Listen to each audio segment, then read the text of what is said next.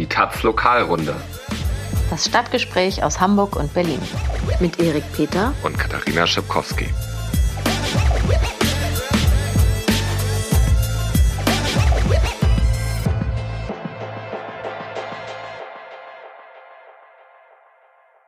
Wir sind wieder hier in unserem Revier. War nie richtig weg. Und jetzt kommt irgendwas mit Dreck. Genau, erspar uns das vielleicht lieber. Ja. Hallo, herzlich willkommen zur Lokalrunde. Wir sind zurück. Schön, dass du wieder da bist. Schön, dass du auch wieder da bist. Ja, danke. Keine Und Angst, wir werden jetzt nicht singen in Zukunft. Das hat sich für die nächsten 50 Folgen, würde ich sagen, erübrigt. Ja, jetzt. wir ja? machen das nie wieder. Nie wieder, versprochen. Äh, schön auch, dass ihr wieder da seid. Äh, wir sind eigentlich richtig froh, dass ihr uns so vermisst habt. Also bei der Taz ging ja ganz besorgte Nachrichten ein, ob wir abgesetzt wurden. Und auf Twitter gab es ganz viele Nachfragen. Und als wir dann angekündigt haben, dass wir jetzt wirklich bald wieder da sind, gab es ganz viele positive Reaktionen. Das hat uns sehr gefreut und äh, wir haben euch auch ein bisschen vermisst. Ja, ein bisschen auch, ja. Ja. Ähm, unsere letzte Folge liegt jetzt dann doch schon eine Weile zurück, war kurz vor Silvester, ein Jahresrückblick. Wir hatten angekündigt, dass wir in die Winterpause gehen und das war auch wohl verdient. Wir haben da vorher ein Dreivierteljahr jede Woche eine Folge aufgenommen und wollten eigentlich Mitte, Ende April wiederkommen. Jetzt ist es Anfang Juni geworden. Dafür haben wir bessere Technik, haben einen neuen Jingle. Ähm, aber wieso hat es eigentlich so lange gedauert, Katha? Das hat hauptsächlich damit zu tun, dass die Taz dem Thema Podcast jetzt eine größere Bedeutung zumisst. Ähm, die Taz hat sich entschieden, dass alle Leute aus dem Haus, die Bock haben, einen Podcast zu machen, das auch machen können. Also theoretisch halt nie, eben nicht alle auf einmal. Also alle konnten sich bewerben mit ihrem Podcast-Projekt und die Besten wurden dann ausgewählt und werden jetzt produziert. Es haben sich auch ähm, zehn oder zwölf Podcast-Gruppen beworben. Auch wir mussten uns neu bewerben. Glücklicherweise wurden wir gewählt. Und ja, da sind wir jetzt also wieder. Es gibt jetzt also nicht nur uns, ähm, sondern auch weitere Podcasts, die teilweise schon angelaufen sind oder jetzt in den nächsten Tagen und Wochen starten. Also guckt euch das mal an auf taz.de slash podcast. Und ja, für uns bedeutet das jetzt auch, dass wir uns diesen Sendeplatz teilen. Also wir erscheinen ab jetzt immer nur noch zweiwöchentlich und empfehlen euch deshalb natürlich dringend, uns zu abonnieren, damit ihr uns nicht verpasst. Also auf Soundcloud, Spotify, iTunes, per RSS-Feed oder eben uns auf Twitter folgen, falls ihr das nicht alles eh schon längst macht. Genau, so viel vielleicht zur Selbstbespaßung am, am Anfang. Kommen wir mal zum Inhaltlichen. Irgendwie ist es ja Wahnsinn, was in dem letzten halben Jahr, fast halben Jahr unserer Abwesenheit äh, passiert ist man hat das Gefühl, es wird über, wieder über Politik diskutiert, nicht über die Themen, die die AfD versuchte vorzugeben und nur über vermeintlich wichtige Themen wie Flüchtlinge oder Grenzen, sondern es geht um die Eigentumsfrage, es geht um Klimaschutz, es geht um ernsthaft um Mieten und äh, Stadtpolitik. Und das freut uns natürlich ja. und äh, da können wir ja irgendwie auch mitmischen, hoffentlich. Äh, Katha, was ist denn dein Thema heute aus Hamburg? Ich rede heute über den Tod eines Kameruners am Hamburger Universitätsklinikum Eppendorf, der dort nach dem Einsatz von Security-Mitarbeitern gestorben ist. Okay, das äh, finde ich sehr interessant. Ich werde danach ähm, euch berichten über die aktuelle Besetzungswelle in Berlin. Sehr gut. Ähm, okay, also was ist passiert in Hamburg? William Tono Mbobda war ein kamerunischer Student, 34 Jahre alt, der seit zehn Jahren in Hamburg gelebt hat. Ähm, er war in der Tagesklinik des UKE, dieses Universitätsklinikums, in der psychischen, in der Psychiatrie, also in der Tagesklinik, wie gesagt. Das heißt, man kann dort jederzeit gehen. Er hat sich dort freiwillig aufnehmen lassen ähm, und hat sich am Morgen des 21. April, also an Ostern war das, geweigert, die Medikamente zu nehmen, die ihm verordnet waren und hat stattdessen das Gebäude verlassen. Also er ist allerdings nicht ganz weggelaufen, sondern er ist einfach aus der Tür raus, hat sich dort auf dem Gelände auf eine Bank gesetzt und eine Zigarette geraucht. Dann sind drei Mitarbeiter des Security-Dienstes vom UKE, also ist ein Tochterunternehmen des UKE, ähm, zu ihm gegangen. Die hatten wohl die ärztliche Anweisung, ihn wieder reinzuholen, haben ihn aber stattdessen, so berichten es Augenzeugen, regelrecht brutal überfallen, ihn auf den Boden geworfen und verprügelt. Okay, und das Krankenhaus bestätigt das äh, diese Darstellung? Was mm, sagen Nicht so ganz. Also ich sage erstmal, wie es die Augenzeugen genau geschildert haben. Also sie haben gesagt, ein Security hat ihn in einen Schwitzkasten genommen, ein anderer hat ihm immer wieder aus etwa einem halben Meter Entfernung das Knie in den Rücken gerammt, ein anderer habe auf ihn eingeboxt.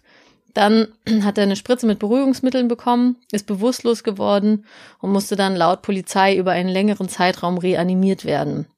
Er ist dann ins künstliche Koma versetzt worden und nach fünf Tagen gestorben. Gott, das ist ja schrecklich. Und äh, was weiß man Ja. denn über diese Augenzeugen? Ähm, über die Augenzeugen, das ist ein bisschen schwierig, weil man über die nicht so viel weiß. Eigentlich nur, dass sie ähm, vor den Kameras der Black Community Hamburg ähm, gesagt hat, dass sie Patienten des UKEs sind und eben diese Vorfälle dort geschildert haben. Ähm, es gab auch dann keine weiteren, keine journalistischen Veröffentlichungen, wo diese Augenzeugen nochmal aufgetreten sind. Äh, also zumindest ist bislang nichts veröffentlicht.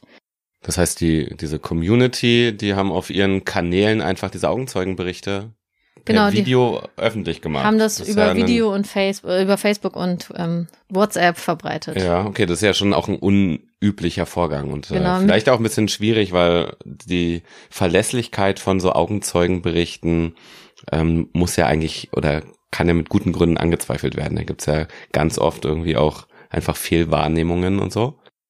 Ja, mittlerweile sind die Videos auch offline. Das kann aber auch daran liegen, dass ja Polizei und Staatsanwaltschaft ermitteln. Also das sind dann ja im Zweifel irgendwie Beweismaterialien. Ja. Ähm, Nochmal zu der Frage, was das UKE eigentlich, wie das UKE den Vorfall beschreibt.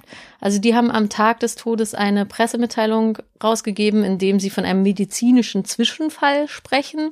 Also sie sagen, der Patient habe sich den Sicherheitsmaßnahmen widersetzt und sei dann verstorben. Sie haben dann vier Tage später noch etwas empathischer reagiert ähm, und gesagt, dass sie den Tod des Patienten sehr bedauern.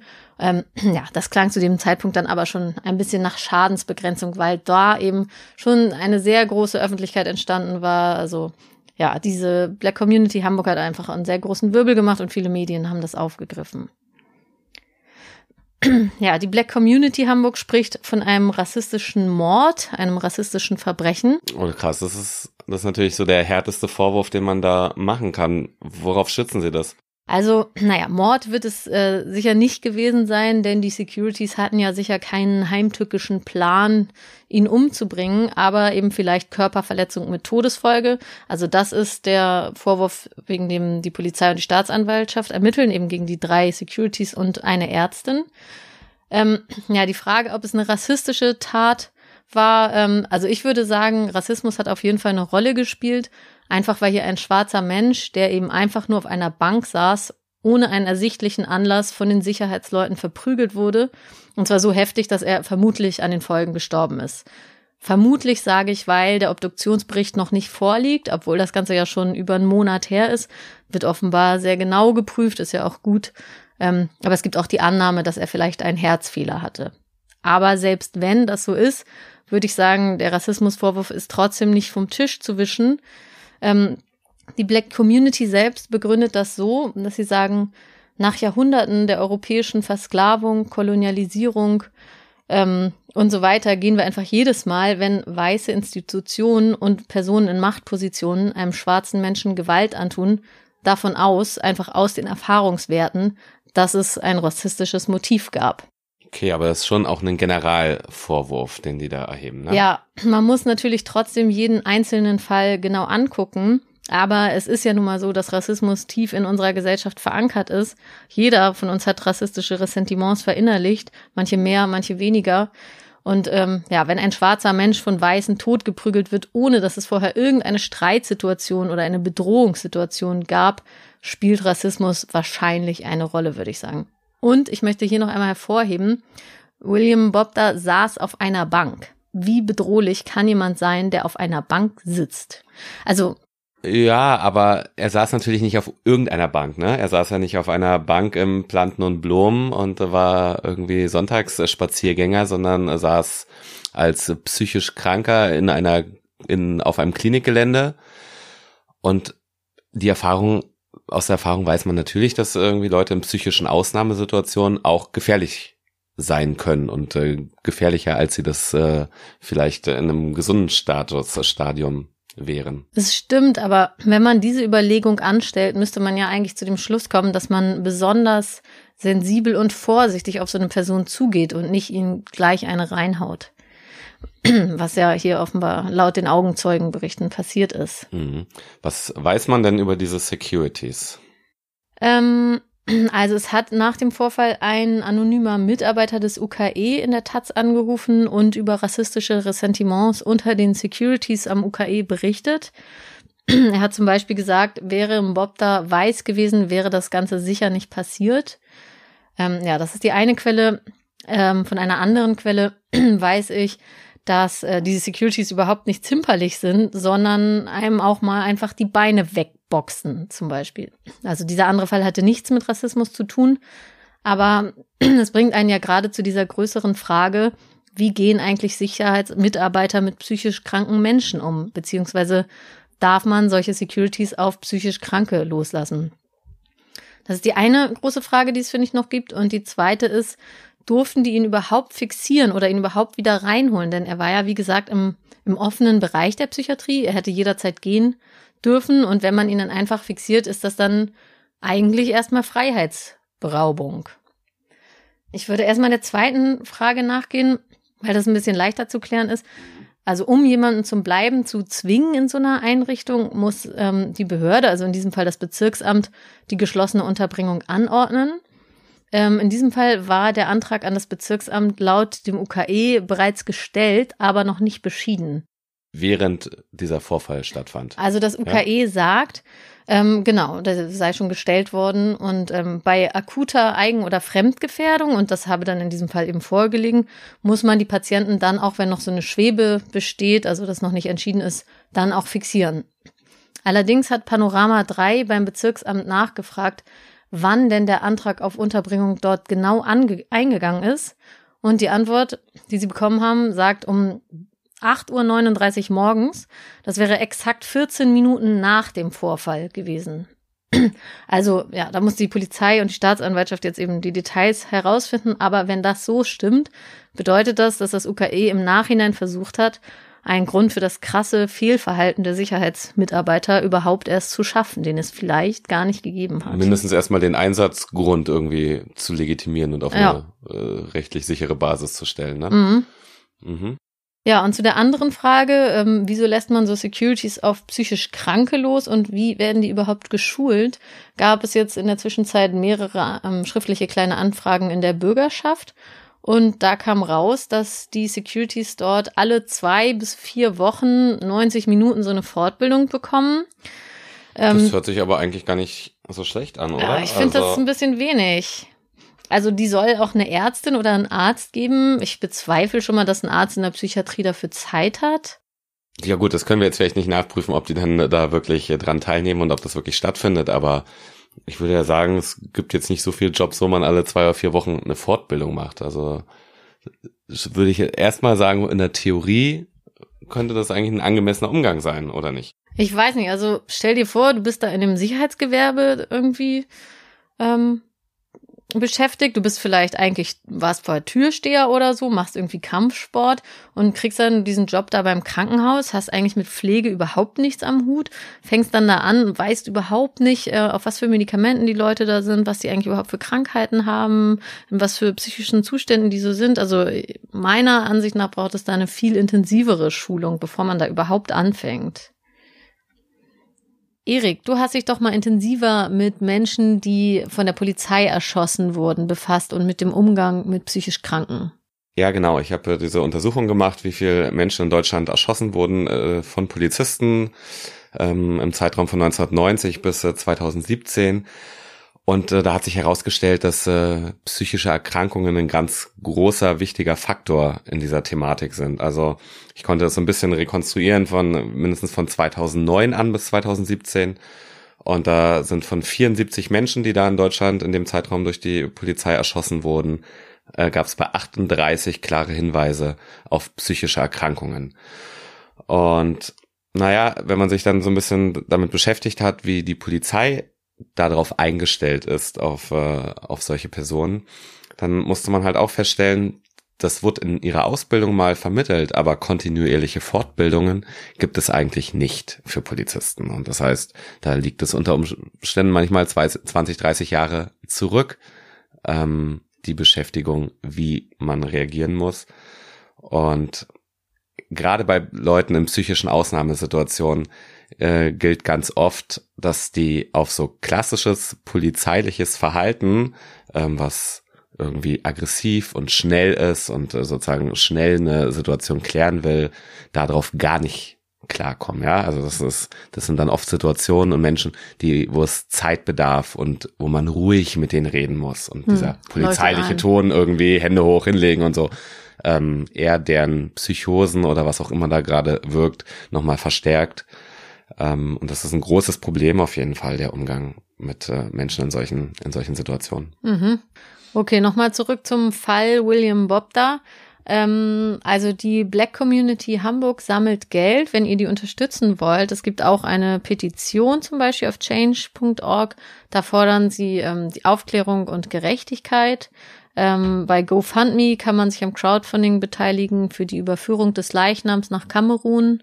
Und ähm, bei Better Place kann man spenden für die Kosten der Rechtshilfe und Aufklärung.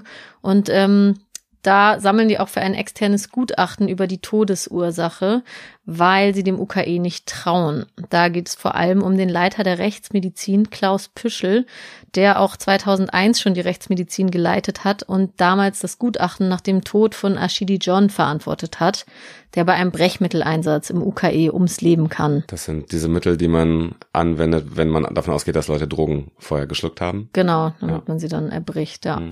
Ähm, genau, damals wurde auch bei Achidi John ein Herzfehler diagnostiziert und damit war die Todesursache dann sozusagen geklärt. Niemand musste Konsequenzen für den Tod übernehmen, auch nicht die Ärztin, die das Brechmittel verabreicht hatte. Ähm, ja, wie gesagt, Püschel auch nicht und schon gar nicht der damalige Innensenator Olaf Scholz. Und ist das etwa der Endpunkt dieser Sendung? Nein, das, das ist vielleicht der. Tiefpunkt. Der, der Tiefpunkt. ja.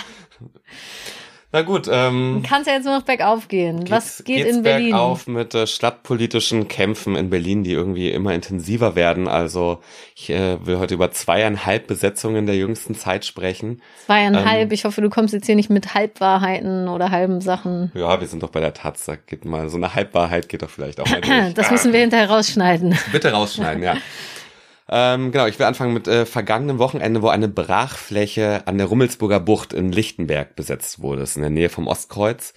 Ähm, die Wagengruppe Diesel A oder Diesela, man weiß nicht genau, wie man es ausspricht, ähm, hat sich dort mit sieben so Wohnwagen gemütlich gemacht. Das ist eine relativ große Fläche zwischen, zwischen der Hauptstraße und der Rummelsburger Bucht. Und ganz überraschenderweise sind sie nicht am selben Tag noch äh, durch die Polizei geräumt worden, was man eigentlich hätte erwarten können, ähm, weil die Polizei hier ja so mit allen Besetzungen umgeht, Räumung am selben Tag. Und das heißt, äh, jetzt in der vergangenen Woche, am Mittwoch, gab es da große Eröffnungsfeier mit Bar und Musik.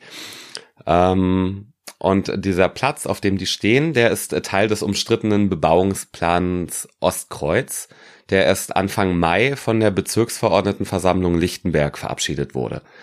Das heißt, in diesem Gebiet, was bisher sozusagen überwiegend einfach Freifläche ist, ist äh, geplant, äh, ein Aquarium zu errichten. Also da, das ist mehr als ein kleines Aquarium, sondern ein touristischer Wassererlebnispark. Braucht man ganz dringend. Ne? Ja, braucht man ganz dringend. 500.000 Besucher sollen da jährlich kommen. Äh, Kostenpunkt 40 Millionen Euro. Momentan geht's sogar noch in Verhandlungen mit der Berliner Wirtschaftsförderung darum, ob äh, das Land Zuschüsse für dieses ja. Aquarium zahlt. Ähm, und dazu äh, soll es überwiegend frei finanzierte Wohnungen auf dem ganzen Areal geben, was übersetzt nichts anderes heißt als hochpreisige Wohnungen. Ist ja auch klar, ist ja eine ganz äh, schöne und luxuriöse Lage dort direkt am Wasser. Naja, aber diese Idee von Stadtentwicklung äh, stößt inzwischen in Berlin auf relativ wenig bis, man möchte sagen, gar keine Zustimmung mehr. Ähm, der RBB hatte nach der Besetzung einen, einen Bericht gebracht und eigentlich ausschließlich mit aufgebrachten Nachbarn dort gesprochen. Ich fand ein Zitat ganz interessant. Da sagt ein Mann, ich bin kein Freund von Besetzungen, aber verstehen kann ich es irgendwie haben die Leute schon das Gefühl, dass sie sich wehren müssen und das ist für sie wahrscheinlich die einzige Möglichkeit. Und er hat schon recht, denn alle anderen Formen des sich Wehrens haben in der Vergangenheit nicht zum Erfolg geführt, denn es gab äh, große Mobilisierungen gegen die Verabschiedung dieses Bebauungsplans. Also über ein halbes Jahr hinweg und länger sogar äh, sind dort äh, bei mehreren großen Demos äh, vierstellige Anzahl an Leuten auf die Straße gegangen. Es wurden über 20.000 Unterschriften gegen diesen Bebauungsplan gesammelt und es gab auch ein Alternativkonzept, was also bezahlbaren Wohnraum, mehr Grün, eine Schule und Kita äh, vorgesehen hat. Und trotzdem wurde dann auf dieser Sitzung des äh, Bezirksparlaments in Lichtenberg ähm, unter Polizeischutz und obwohl dort hunderte Leute waren, die dagegen protestiert haben, dieser Plan bestätigt. Ja, kann man ja verstehen, ne? wenn man so überlegt, Schule, Kita, günstige Wohnung auf der einen Seite und teure Mietwohnung und ein Aquarium auf der einen Seite, anderen Seite, dann gewinnt natürlich das Aquarium. Ja, also vor allem für die Linke ist das eigentlich ja schwer, das ihren Wählern zu verkaufen und die sitzen da relativ stark in äh, Lichtenberg ähm, und die haben dafür gestimmt überwiegend und vor allem mit der Begründung, dass sonst dort wieder jahrelang Stillstand herrschen muss, äh, herrschen würde, ja, weil man muss wissen, dass es Pläne der Bebauung dort seit Anfang der 90er Jahre gibt und der aktuelle Bebauungsplan auch schon viele Jahre in der Pipeline ist und das wollten sie jetzt nicht wieder alles aufkündigen und äh, nochmal äh, verschieben. Und naja, die Besetzung ist eigentlich jetzt die logische Folge. Also die Besetzer haben in ihrer Pressemitteilung geschrieben, wir haben gesehen, dass die Politik nicht auf die Forderungen der Menschen in der Bucht eingegangen ist. Und anstatt weiter zu hoffen, handeln wir und holen uns die Bucht zurück. Und ich würde schon sagen, dass das irgendwie folgerichtig ist, denn Sowas kommt von sowas. ja, also die stadtpolitischen Kämpfe in Berlin, die werden härter und existenzieller und die Rummelsburger Bucht ist ein Beispiel, wie die Politik teilweise noch in ihren Planungen und in ihrer Idee von Stadt in den 90er Jahren festhängt und Bürgern Projekte vor die Nase setzt, die das Leben weder angenehmer machen noch irgendwie bezahlbarer, was momentan einfach irgendwie die größte Notwendigkeit hätte. Ähm, und wenn dann noch die Erfahrung dazu kommt, dass die Einforderung demokratischer Mitbestimmung so ignoriert wird, dann ist die Eskalation eigentlich unvermeidbar. Hm. Ähm, spannend an der ganzen Geschichte ist gerade noch, dass der Senat sich einen schlanken Fuß macht. Der hat nämlich ziemlich schnell mitgeteilt, er sieht keinen Grund für eine Räumung. Und deswegen ist die Polizei da auch am Tag der Besetzung, nachdem sie das eine Weile beobachtet haben, wieder abgezogen. Ähm, und zwar ist das so, dass das Grundstück, äh, wo jetzt dieser Wagenplatz sich ausgebreitet hat, zwar schon 2017 verkauft wurde an den privaten Investor, der dort das Aquarium errichtet, errichten will, aber erst Ende Juni an diesen Investor übertragen werden soll. Ähm, das heißt, der Senat kann jetzt einfach abwarten und macht das auch diesen Monat, will damit nichts zu tun haben und im Juni liegt der schwarze Peter dann bei dem Investor, der dann, wenn der dort seine Pläne verwirklichen will, irgendwie einen Räumungstitel braucht und äh, mit Hilfe der Polizei dieses Grundstück äh, räumen lassen mhm. muss. Okay, ich schätze, du wirst da noch weiter drüber berichten ja, da wird sich bestimmt noch ein bisschen was tun. Ähm, diese Besetzung in der Rummelsburger Bucht war die zweite innerhalb weniger Tage, also kurz davor, am Freitag, jetzt, wenn ihr es hört, vor vermutlich so anderthalb Wochen, ähm, ist ein seit 13 Jahren leerstehendes Haus in Friedenau besetzt worden. Das ist so, fragt mich nicht genau, wo das ist, aber irgendwo in Westrand Berlin. Ähm, Im Wilden Westen. Ja, da, und äh, diese Aktion ging äh, von einer Nachbarschaftsgruppe von äh, Frauen, ausschließlich Frauen aus, die seit langer Zeit versuchen, diesen Leerstand dort zu beenden und eigentlich den Bezirk versuchen zum Handeln zu nötigen, denn Leerstand ist in dieser Stadt illegal. Man darf nicht ohne bezügliche Genehmigung ähm, über einen gewissen Zeitraum von wenigen Monaten ähm, ein Gebäude leer stehen lassen. Und so waren das dann auch überwiegend diese Frauen, so ich glaube viele 50 und äh, vom Alter her äh, und aufwärts, ähm, die dort in das Haus gegangen sind und sehr liebevoll gestaltete und gemalte Transparente rausgehängt haben, dann aber, ich muss sagen, leider schnell wieder gingen, so nach einer Stunde, als die Polizei kam. Ähm, das hätte nämlich ein ganz guter Test werden können für die Berliner Linie, diese diese politische Handlungsmaßgabe, dass jede Besetzung innerhalb von 24 Stunden geräumt werden muss. Und äh, da hätte sich ja die Politik und der Senat vielleicht dann nochmal, wenn sie nicht gegangen wären, zu verhalten müssen und äh, sagen müssen, ob sie wirklich wollen, dass die Polizei unter vielleicht unter Gewaltanwendung jetzt diese älteren Damen aus dem Haus räumt. Ähm, ja, da ist das leider nicht so gekommen. Schade, hätte man ja fast denken können, dass die Rentnerinnen jetzt die neue Hoffnung sind. Also jetzt doch nicht Fridays for Future, die Schülerinnen, sondern Seniorinnen vor Besetzung oder so. Ja, also das ist auch gar nicht ganz neu in Berlin. Es gab ja vor einigen Jahren schon mal die Besetzung in der Stillen Straße. Das äh, war auch ein äh, Treffpunkt für Senioren, der geschlossen werden sollte. Und äh, da haben die über einen ganz schön langen Zeitraum, äh, die alten Menschen, die dort regelmäßig hingegangen sind, ähm, diese Räume besetzt und hatten am Ende Erfolg. Und äh, das wurde von einem neuen Träger übernommen und hat heute immer noch offen. Mhm. Okay, und das ähm, waren jetzt bislang, glaube ich, anderthalb Besetzungen. Ist das richtig? Oder waren es jetzt zwei? Mm, Das in deiner waren, Rechnung. Ja, wenn wir sagen, auch die kurze Besetzung ist eine richtige Besetzung, dann waren das zwei. Und dann ist die halbe die Besetzung der Meuterei. Das ist eine linke Kneipe in der Reichenberger Straße. Die sollte jetzt am Samstag ähm, eigentlich nicht mehr existieren. Also der Mietvertrag lief zum 31. Mai aus und ähm, der Meuterei wurde keine Verlängerung angeboten. Stattdessen hat der Hausbesitzer ihnen die Kneipe für eine total überhöhte Summe angeboten. Ähm, die Rede ist von 650.000 Euro und die Meuterei war aber nur bereit, etwa die Hälfte zu zahlen. Mhm, 650.000 ist das nicht für so eine gute Kreuzberger Lage noch so ein relativ erträglicher Preis? Nee, für so Kneipenräumlichkeiten, die gar nicht so groß sind, ist das ehrlich gesagt der marktübliche Kreuzberger Wahnsinn. Und äh, wenn man bedenkt, dass die dort weiterhin Sterni für 1,60 Euro verkaufen wollen und vielleicht nicht für 4,50, ist das natürlich gar nicht tragbar. Ah, ja, 1,60 sind natürlich so Preise, von denen Hamburger äh, Kneipengängerinnen nur träumen können. Und äh, dass der Preis marktüblich, also in einem total überhitzten Markt, äh, vollkommen überhöht ist, das äh, wurde eigentlich schon klar, wenn man sich diese Firma anguckt. Die hat das Haus 2011 übernommen. Kein Mieter von damals ist heute mehr drin. Die haben das Luxus saniert, die Wohnungen aufgeteilt und als Eigentumswohnungen verkauft. So, die sind auf jeden Fall bekannt dafür, das Maximale rauszuholen. Das machen sie übrigens auch damit, dass sie in einer brandenburgischen Kleinstadt in Zossen ihren Firmensatz haben. Dort ist der, die Gewerbesteuer so niedrig wie nur irgend möglich. So, da haben hunderte Immobilienfirmen sind dorthin gewandert. Das ist irgendwie auch ein Geschäft, was irgendwie legal ist, aber irgendwie natürlich auch total illegitim. Zossen ist also so das ähm, Luxemburg im Berliner Umland, ja? Ja, die Cayman Islands äh, von Brandenburg kann man sagen, genau. Ähm, naja, die Meuterei hat es jetzt genau so gemacht wie zum Jahreswechsel schon das Syndikat. Damals haben wir darüber berichtet und auch die Potze, der Jugendzentrum. Sie haben einfach ihre Schlüssel nicht abgegeben. Aha, ist das jetzt hier die neue Berliner Linie von links? Einfach Schlüssel behalten? Ja, kann man, kann man äh, genauso sagen.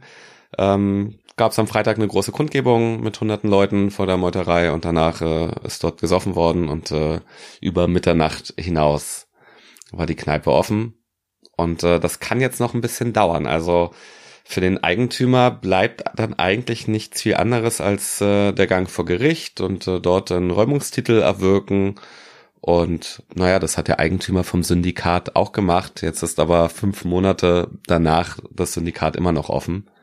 Ähm, Also Zeit für alle, noch ein paar Sterni für 1,60 dort zu trinken, wenn man sich das antun möchte. genau.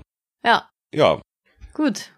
dann äh, sind wir durch für heute. Ich glaube, wir sind auch fast ein bisschen länger, als wir das bisher oder Psst, ihr das das, merken die bisher Leute gar von uns nicht. gewohnt Psst, wart. nein, Aber am Ende kann man es Quatsch. ja sagen, wenn sie bis jetzt nicht ausgeschaltet haben, dann machen sie es. Jetzt könnt ihr, jetzt könnt ihr abschalten. Wir schalten jetzt auch ab. Wir hören uns in zwei Wochen. Bis dann. Bis dahin. Ciao. Tschüss.